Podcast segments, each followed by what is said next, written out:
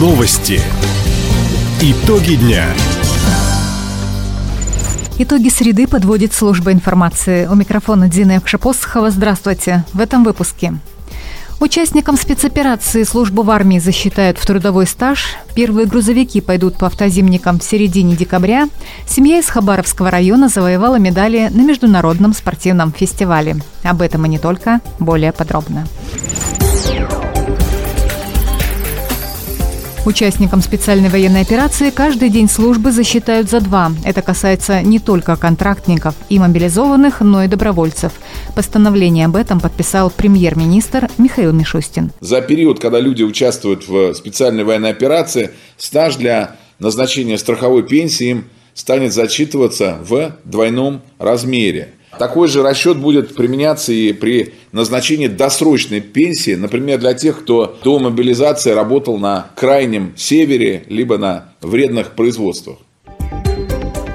Отметим, их специальный стаж, дающий право на досрочную пенсию, прерываться не будет. Михаил Мишустин напомнил, трудовые договоры с мобилизованными гражданами приостанавливают, но не расторгают. После службы они смогут вернуться на свои рабочие места. Плотность заполнения нерестилищ Киты этой осенью превысила показатели прошлого года в два раза. Об этом сообщает Хабаровский филиал Всероссийского научно-исследовательского института рыбного хозяйства и океанографии. С помощью беспилотников ученые обследовали реки Амгунь, Аню, Уссури и Тунгуску. На основе аэрофотосъемки сотрудники института создали цифровые модели дна водотока – это позволило подсчитать нерестовые бугры. Как отметили в научном учреждении, методы беспилотного учета служат надежной основой для объективного доказательного управления лососевыми запасами бассейна Амур.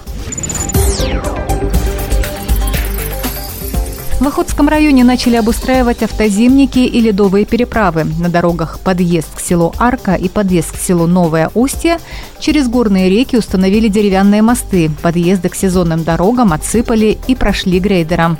Установили знаки ограничения по скорости и допустимой нагрузки. На третьем автозимнике у села Иня работы начнутся на следующей неделе. Переправы планируют открыть в середине декабря. Однако сначала их проверят специалисты Хабаровск Управтодора – Окончательное решение примет специальная комиссия. В нее войдут представители местной администрации, дорожники и автоинспекторы. Более 70% выпускников колледжей и техникумов края остаются работать на ведущих предприятиях региона. По информации Минобра, востребованы специалисты в сферах образования и лесного хозяйства, машиностроения, транспорта, энергетики, в сельском хозяйстве.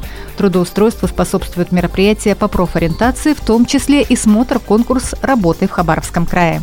Он помогает наладить сотрудничество между учебными учреждениями и предприятиями по вопросам трудоустройства выпускников – Итоги очередного смотра подвели накануне. В нем приняли участие 11 команд. Лидером стали представители Ванинского межотраслевого колледжа. У жителей края осталось 18 дней, чтобы их двор попал в федеральную программу по благоустройству «Тысяча дворов на Дальнем Востоке». Отбор площадок проходит на портале «Голос-27» в разделе «Опросы». Пока самые активные по-прежнему комсомольчане. О своем участии превратить придомовую территорию в мини-парк заявили почти 10 тысяч горожан. На втором месте жители Бекина без малого полторы тысячи голосов.